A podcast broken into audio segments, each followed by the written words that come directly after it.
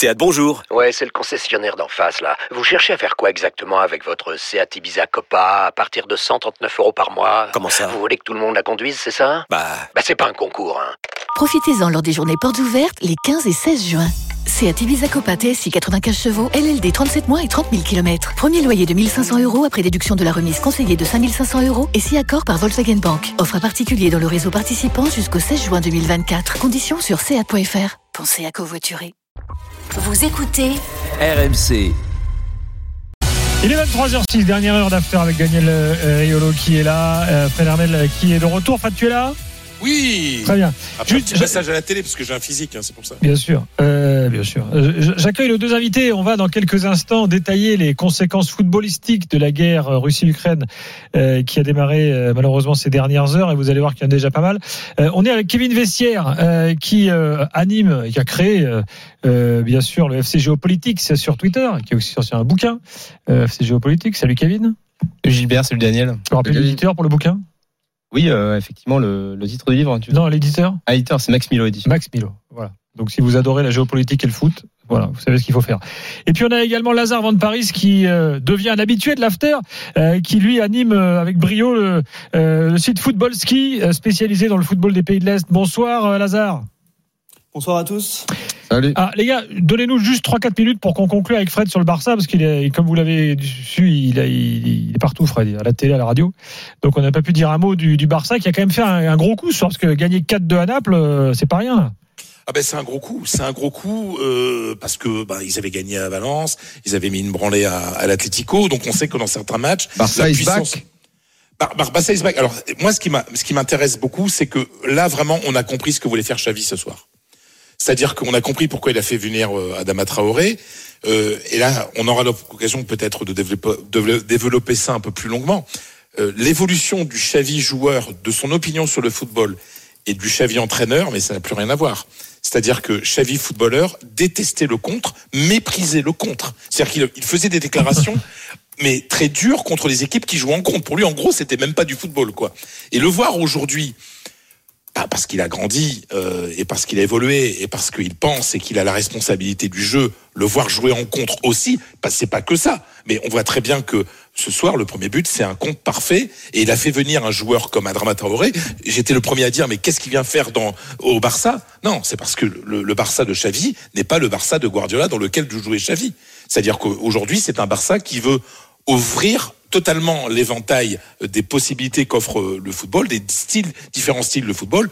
Et puis Xavi sait très bien qu'aujourd'hui le football est quand même un, football beaucoup plus basé sur la transition et que tout en gardant un certain ADN Barça avec une, la multiplication des passes, il faut être capable par moment de faire des transitions très rapides. Et ben là ce soir, on a compris que ce que voulait faire euh, Xavi, c'est-à-dire un football ouvert à tous, les, à tous les styles, avec notamment la possibilité de jouer le contre quand il le faut, quand on le peut, avec l'incorporation d'un joueur, j'insiste, comme Adama Traoré. Et ça, c'est une évolution euh, extraordinaire du, du, du, de ce grand spécialiste, de ce grand homme du football qu'est Xavi Hernandez. Voilà, et je rappelle que le Barça est un adversaire potentiel et de Lyon et de Monaco euh, au tirage au sort de, ça de peut demain. faire une belle affiche. Hein. Ça peut effectivement faire une belle affiche. À Barça-Lyon, euh, Barça-Lyon, c'est le fameux arrêt de Grégory Coupé, rappelez-vous. L'arrêt venu de nulle part, là. Ah oui. Mais ça n'avait pas empêché euh, Oui. une déroute hein, quand même. C'était sur Rivaldo, rappelez-vous. Il avait, euh, il avait dégoûté Rivaldo. Bon, le Barça s'était qualifié quand même.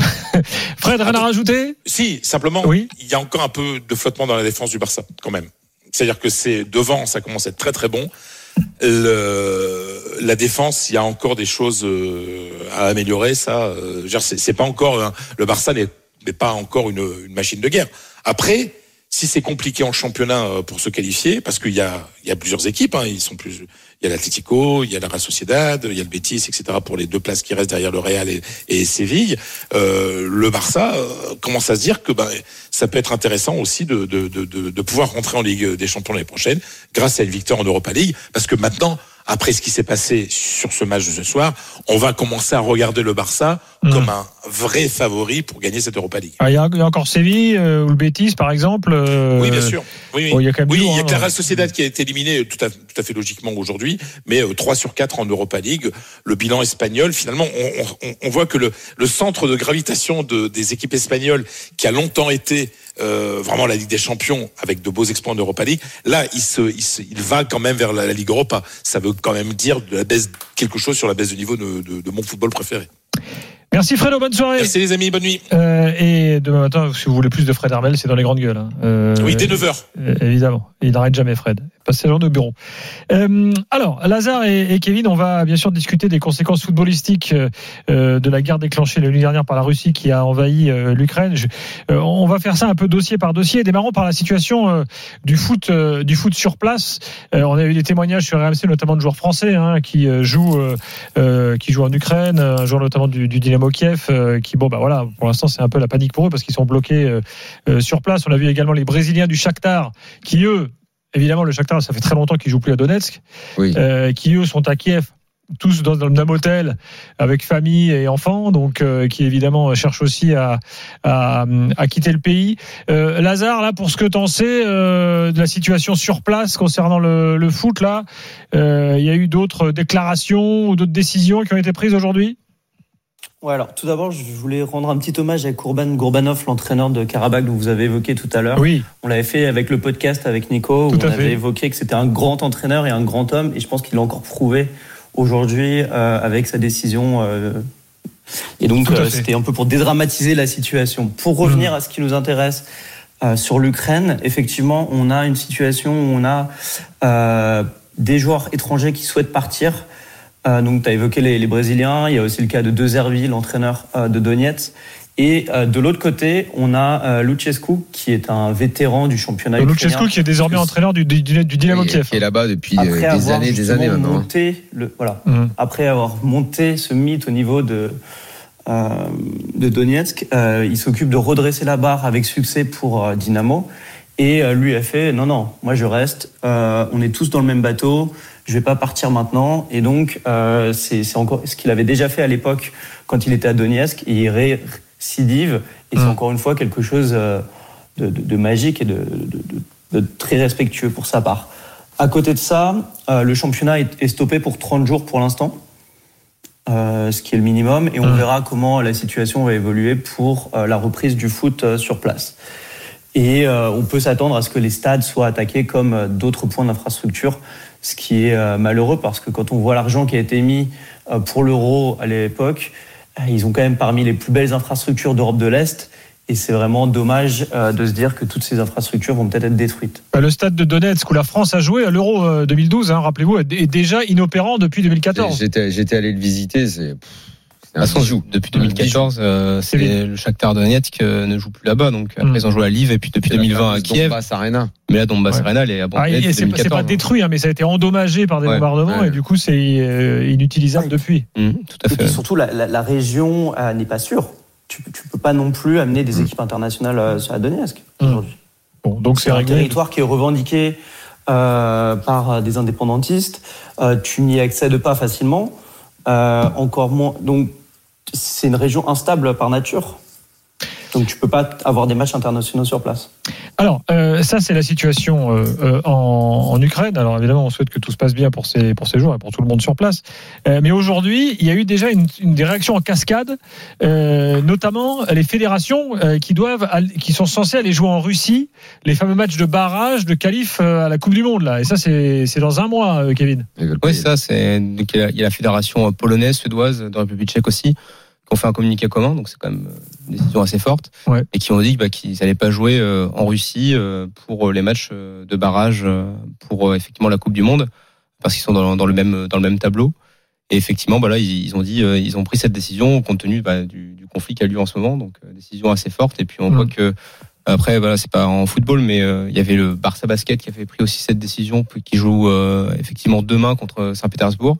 Et puis il joue aussi dimanche contre Moscou. Donc euh, je pense que effectivement, peut-être que les décisions euh, de ce type vont s'accumuler pour pas aller jouer en Russie euh, Ouais, des dans le basket, ça allait un petit peu plus vite. Et effectivement, bon là, euh, le, le Zénith est donc éliminé. Mm. Euh, mais je, alors, je, je crois qu'il y a plus d'équipes russes engagées en Coupe d'Europe. Là, c'est terminé. Bah, Il y avait le Zénith encore là. Oui, mais, Ah, mais ils ouais, ont perdu, c'est donc c'est fini. Ah, mais- Ouais. Mais si jamais euh, une équipe était qualifiée, euh, vu la tournure que c'est en train de Non, prendre. mais en fait, la vérité, il est c'est fort- que- Il est fort probable que plus Mm. personne n'aurait voulu ni jouer contre eux. Et je pense que l'UEFA les aurait exclus. L'UEFA peut tout à fait décider d'un boycott. Mais je pense que Du- c'est- que ce qui va se passer. russe, en Il n'a- fait. Il n'a plus lieu d'être parce que les Après- équipes sont éliminées. Dans le Non, basket, mais ça l'équipe nationale, ça peut leur coûter la Coupe du Monde de Qatar. L'équipe nationale, je pense que les équipes ne, ne enfin l'UEFA et la FIFA vont, vont en fait bannir la, la sélection. Oui, là, c'est la FIFA en et l'occurrence. tu ne joueras plus contre eux. Et on l'attend la décision, mais elle est évidente. La Ligue des Champions, la finale ne se jouera pas à Saint-Pétersbourg. Ouais, après, effectivement, il y a pour ça. Ouais, Ah ouais, oui, mais ça se c'est- décide demain. hein. Demain, avec le comité exécutif de, l'UEFA. Après, c'est vrai que l'UEFA et la FIFA, sur ce genre de questions, sont en général assez prudents. Ils sont toujours sur le- l'aspect, euh, la ligne Là, football. une Football et, le football n'est pas politique. Mm. Mais c'est vrai que les pressions sont tellement importantes là, que, effectivement, euh, je pense qu'il y aura une décision. Et puis, on sûr. peut, on peut faire le parallèle, par exemple, avec un, un précédent qui était en, en 92 avec euh, euh, la Yougoslavie, qui était qualifiée pour l'Euro. Euh, la Yougoslavie, donc l'État yougoslave avait bombardé euh, la Bosnie, euh, Sarajevo, Mm. et euh, l'ONU avait pris une résolution pour interdire effectivement, euh, euh, comment dire, euh, la participation des, équipes yougoslaves aux différentes compétitions sportives. Et là, la Yougoslavie avait été euh, suspendue Oui, de l'Euro. c'est un précédent, effectivement, que tu as de avance quand même beaucoup, hein, messieurs, parce que Oui, euh, si, oui. on prend le si on prend le comité exécutif de l'UEFA, on va retrouver donc le président de la fédération russe, qui n'est autre que l'un des boss de Gazprom. Euh, donc à partir de là, on a quelqu'un avec une double casquette, sachant que Gazprom, c'est la ville Saint-Pétersbourg, enfin Saint-Pétersbourg, c'est la ville Gazprom par excellence. Mhm. Qu'on a Gazprom sur euh, à peu près euh, bah, tous les événements, qui est le sponsor principal de la Ligue des Champions. Exactement. S'avancer pour dire que demain le football russe est banni, que Saint-Pétersbourg n'accueille plus d'événements de cette trempe. Euh, Oui, tu veux dire que ce sera il pas si simple. un peu fort. Ouais. Oui, il y a quand même des. des- et, et même euh, Mais aujourd'hui, on ça, est quand même dites, euh, sur un engagement politique. Mais je, je comprends pas ce que sur tu un veux dire, engagement euh, Lazare. Ça veut dire que tu as un doute sur le fait qu'on aille jusqu'à ces sanctions-là? On a quand même un engagement politique beaucoup moins affirmé de toutes les grandes organisations internationales aujourd'hui par rapport à ce qui a pu se faire dans les années 80 ou même 90. Très, très honnêtement, au vu de la situation, la réaction des gouvernements euh, face à ce qui se passe, je ne vois pas euh, Gazprom ou pas Gazprom, intérêt financier ou pas intérêt financier, euh, l'Europe euh, faire la moindre concession et, euh, et ne pas euh, opérer un boycott général. Je ne vois pas comment il peut en être autrement. Schalke a déjà annoncé qu'il retirait euh, leur pub Gazprom des maillots. Argent ou pas argent, là, je pense que ça va aller au-delà et que l'intervention des gouvernements va faire en sorte que nous ne soyons plus liés dans un futur euh, dont la temporalité reste à déterminer euh, avec avec la Russie. On n'ira pas jouer là-bas, il y aura plus d'échanges avec eux et qu'ils donnent de l'oseille ou pas de l'oseille. Déjà, regardez ce qui, je pense que vous êtes au courant, Abramovich déjà, qui est un proche de Poutine. Euh, il faut voir ce qui va se passer en Angleterre, mais euh, Boris Ah, Johnson, ça fait un moment qu'il peut plus aller en Angleterre déjà. hein. ok, Boris Johnson, Il, euh, est- il est revenu grâce à un passeport il était euh, revenu. portugais. Ouais, passeport euh, portugais, ouais. là, Oui. là aussi à, su- à suivre ce qui va se passer de ce côté-là. Mais Bah, effectivement, aujourd'hui, c'est Marina euh, qui, qui gère le club. Ouais. Donc ça devrait pas, dans l'immédiat, pour la gestion du club de Chelsea, ça va avoir un impact mineur. Alors, Kevin, on va parler de Schalke dans quelques instants, mais juste Johan Crochet nous écouter. Et euh, Johan, tu as, quelques précisions sur De Zerbi, le coach du Shakhtar? Oui, rebonsoir. J'étais, Re. euh, j'ai eu des, j'ai eu des nouvelles du, du staff de de, de Zerbi. Effectivement, euh, euh, ils sont euh, dans un hôtel parce que le club leur a demandé de venir dans un hôtel. Euh, Enfin, je parle de, de tous les joueurs, de l'ensemble des joueurs, du staff, etc. Pour être en sécurité, ils ont interdiction de sortir. Euh, et aujourd'hui, ils espéraient euh, rejoindre la frontière polonaise en voiture. Euh, mais le problème c'est que c'est assez loin, c'est je crois 700 km à peu près, et il y avait plus d'essence nulle part. Et Hum. donc, euh, donc pour le moment, ils attendent des nouvelles de l'ambassade d'Italie et du ministère des Affaires étrangères, euh, parce que de Zerbi l'a dit, euh, ça il avait dit publiquement euh, euh, dans les dans la presse italienne là ces dernières heures. Lui, il voulait pas quitter euh, le Shakhtar avec son staff tant qu'il n'y avait pas des contraintes sportives. La contrainte étant arrivée, c'est la suspension du championnat. Lui, il voulait rester avec ses joueurs parce que lui, il le dit. Moi, je suis venu pour du foot et j'ai envie de de, de faire ça. Là, le problème, c'est que le championnat étant arrêté, maintenant, ils ont tous les joueurs, comme le staff, etc., envie de de, de partir. Mais Ouais, la situation normal, hein. étant étant compliquée, euh, plus d'essence nulle part, euh, l'espace aérien est fermé, donc c'est un petit peu compliqué. Ils attendent maintenant de voir s'il peut y avoir des des vols organisés euh, par euh, différentes ambassades pour euh, pour quitter l'Ukraine. Merci Johan pour ces précisions. Euh, Pas de bonne- souci, bonne bonne soirée. soirée pour de bon cette fois. Euh, bon, on parlait d'Abramovic. On va parler de Ribolovlev dans quelques instants parce qu'il pourrait y avoir des conséquences euh, aussi euh, directes chez nous euh, sur le foot. Euh, mais d'abord Schalke, Kevin. Ce qui s'est passé aujourd'hui à Schalke? Bon, au niveau de, de Schalke, c'est qu'ils ont retiré le, le sponsor, le sponsor au niveau de leur maillot qui est Gazprom, Mm. et du coup la, la grande société russe du gaz. Après, ce qui, par contre, ce qui est, ce qui est vrai, c'est que Schalke, qui est maintenant un club de Bundesliga 2, dépend en grande partie euh, bah, de, de ce sponsor qui leur verse, qui leur verse quand même 10 millions d'euros par, par an. Quand on sait que Schalke est quand même un club qui est quand même assez endetté. Mm. Donc c'est vrai qu'il y a eu ce, comment dire, ce, ce logo qui a été retiré du maillot. Mais par contre, euh, voilà, est-ce qu'ils vont se couper de, de tout lien avec euh, leur principal sponsor, sachant qu'ils sont déjà en situation financière difficile? Ça reste à voir. Après, effectivement, enfin comme on peut le voir effectivement pour les autres décisions par rapport au football, je pense que c'est d'abord des décisions qui vont se prendre à un autre plan au niveau international et politique, avant que ça impacte euh, effectivement les décisions du veux dire que, par exemple l'UEFA et la FIFA risquent d'attendre d'éventuelles sanctions pour pour s'aligner peut-être? Bah, c'est vrai que Jurisprudence Yougoslavie? Bah pas que parce que effectivement ça, ça remonte à loin comme on a pu le dire, mais quand on a pu le voir par le passé avec la FIFA et l'UEFA, en général c'est pas eux qui étaient les fers de lance de, de sanctions euh, à ce niveau-là. Et donc euh, effectivement, je pense que plutôt euh, ils vont attendre qu'il y ait d'éventuelles sanctions qui commencent effectivement à s'accumuler pour prendre des décisions fortes à ce niveau. Ah, il y a autre chose sur Schalke, c'est qu'il y a un administrateur du club euh, qui a dû démissionner euh, parce qu'en fait c'était le PDG allemand de la société de- d'exploitation du gazoduc euh, Nord Stream 2 qui relie la Russie à l'Allemagne.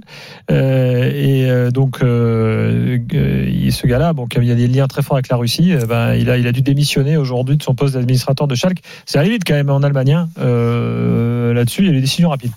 Maintenant, tout de même, euh, effectivement, il pourrait y avoir aussi des sanctions et ça a été annoncé ce soir par le ministre des Affaires étrangères en France, contre Vladimir Poutine et euh, les proches de Vladimir Poutine. On sait qu'en Russie, les oligarques sont à peu près tous très proches de Vladimir Poutine. Mm. Que va-t-il se passer, par exemple, avec Ribolovlev, qui détient le club de Monaco? On peut se poser la question. Euh, Est-ce que demain la France va dire, bah, attendez, on gèle les avoirs?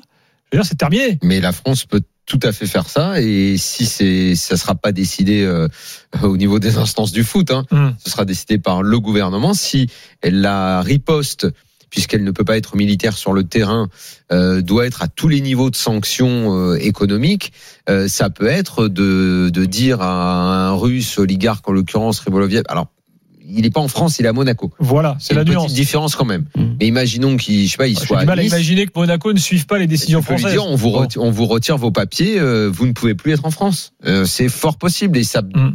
probablement ça risque d'être euh, des. C'est ce que j'ai moi cru un peu comprendre dans ce que disait Boris Johnson des oligarques qui sont à Londres. Euh, limite, euh, si vous, vous ne pouvez plus revenir en Angleterre, on ne vous accorde plus Sur- les visas, les papiers, vous n'êtes plus euh, vous, vous n'êtes plus les bienvenus dans dans, dans notre pays. Lazare Van Paris. Après, sur Riboloves, il a quand même euh, les pa- un passeport chypriote aussi. Et euh, beaucoup de ces oligarques ont un passeport chypriote. Et ce qui fait que pour beaucoup d'entre eux, ça va être aussi compliqué, euh, du coup, de les sanctionner sur tous les niveaux de ce côté-là. Et Mhm. en dernier point sur Ribolovev, il part de Russie parce que justement, il est plus non plus en odeur de sainteté auprès de la cour de Vladimir Poutine. Donc c'est un cas un peu particulier alors, peut-être Ribolovlev. Aujourd'hui, je le vois pas forcément comme l'un des euh, premiers. Euh, il fait pas partie du premier cercle, en tout cas. Euh, il fait pas partie des initiés. Autant euh, un- quelqu'un comme euh, Abramovich est connu comme un financier de Poutine, du- de son premier cercle. Autant d'autres propriétaires de clubs de football en Russie font partie de ce premier cercle. Autant euh, Ribolovev, aujourd'hui, il, il s'est quand même très éloigné de la Russie et de Moscou. Alors, euh, juste précise, parce qu'on dit qu'Abramovic a un passeport euh, portugais, Ribolovlev un passeport chypriote. Ces gens-là, multimillionnaires, ont la possibilité, en payant très cher, d'acheter ces passeports, en fait. Hein. C'est euh, voilà, voilà.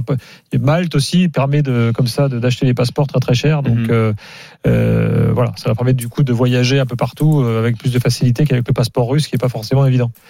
Kevin.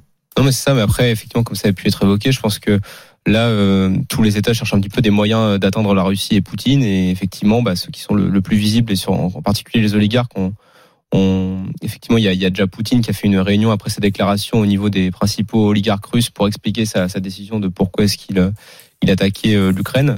Et donc c'est vrai que voilà, les, comment dire, la, la, la facilité qui va être d'abord faite, ça va être effectivement d'attaquer l'oligarque, les, les oligarques russes, d'attaquer aussi euh, tous- toutes ces sources de financement qui peuvent impacter la Russie avant d'arriver à une escalade euh, militaire sur le terrain.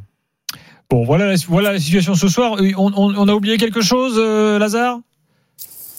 Euh, non, on peut rendre un hommage à certains clubs aujourd'hui, comme par exemple Slavia Prague, qui s'est affiché euh, avec un, lors de l'échauffement avec un maillot pour soutenir l'Ukraine, ou d'autres joueurs qui ont été euh, qui ont aussi euh, eu un message de soutien à l'Ukraine et qui n'ont pas forcément été euh, re- bien reçus par par l'UFA. Hmm. Et de la même façon, En général, il y a eu l'UEFA plus- sanctionne ce genre de choses-là. hein. Alors, je sais pas ce qui va se passer là aujourd'hui. bon. Et de la même façon, il y a eu plusieurs joueurs russes. On peut penser à Smolov, l'attaquant de la sélection nationale, qui a mis un message très tôt ce matin sur Instagram pour dire non à la guerre. Et donc, on voit qu'il y a quand même euh, une partie de l'opinion russe euh, qui ne suit pas euh, les décideurs politiques. Oui, et ce soir, il y a des manifestations dans les principales villes de Russie contre la guerre. hein. Euh, Mmh. Saint-Pétersbourg, Moscou. Bah, ça, c'est un- ça, c'est- ça, c'est important. hein. Mm. Quand l'opinion ne suit pas. Alors, Mm. attention, euh, ah, c'est des manifs, mais il faut voir de quelle ampleur. Si c'est mineur, si c'est minoritaire, mais je sais pas. hein, c'est- déjà quelque chose. Il y a des Évidemment, euh, Poutine Ma- en a certainement rien à cirer. Il cause en a du toujours Covid, en plus. rien à cirer de l'opposition en général. Et, ouais. Mais c'est toujours un Et autre. il y a eu des arrestations d'ailleurs euh, lors de ces manifs, on a vu ça. Euh, Kevin, un truc à rajouter? Euh, bah après non effectivement euh, y a, on a vu différentes prises de position on a vu euh, effectivement euh, Shevchenko ou même Zinchenko poster sur les réseaux sociaux Mm. et on voit effectivement que eh ben euh, les, les sportifs vont, vont vont encore avoir vont encore être euh, des bonnes caisses de résonance pour euh, se mobiliser sur, sur ces questions-là dans d'autres sports effectivement on a pu voir que Vettel ou Verstappen n'allaient pas au, au Grand Prix de, de Russie donc effectivement on va voir que, que les sportifs vont aussi avoir euh, dans leur rôle Ah, ça m'a échappé, ça. Verstappen a dit j'irai pas. oui effectivement ouais, avec euh, Vettel ouais, tout à fait Bon. Mm. Vettel l'a dit, Verstappen a suivi. ouais. ouais, c'est ça. Bah, merci messieurs, c'est voilà ce qu'on peut dire ce soir. hein. Je pense que là, bon, évidemment, les choses vont évoluer dans les dans les jours Et qui je, viennent. je- je pense qu'on est qu'au début et que les conséquences et les bouleversements vont être, très- vont être très nombreux. oui. Euh, merci Lazare. Je, je renvoie à Football Ski. Hein. Euh, bien sûr, si vous voulez en savoir plus sur le foot de tous les pays de l'Est, euh, c'est complet euh, et c'est très bon. Euh, et euh, Kevin, euh, bien sûr. euh, ah, J'ai vu que tu faisais un truc avec France Info, dis donc, la chaîne de télé. Ouais, ça c'est depuis janvier, on fait des chroniques sur les les histoires un peu comment dire sport et géopolitique. Et bah là, on, on est en plein dedans, quoi. Donc Exactement. Bon bah écoute, on te retrouve euh, un peu partout. Ça se développe, c'est bien, bravo. ah, voilà. Euh, merci d'être passé dans l'after, Kevin. Donc euh, Merci FC. Géopolitics euh, sur euh, euh, Twitter.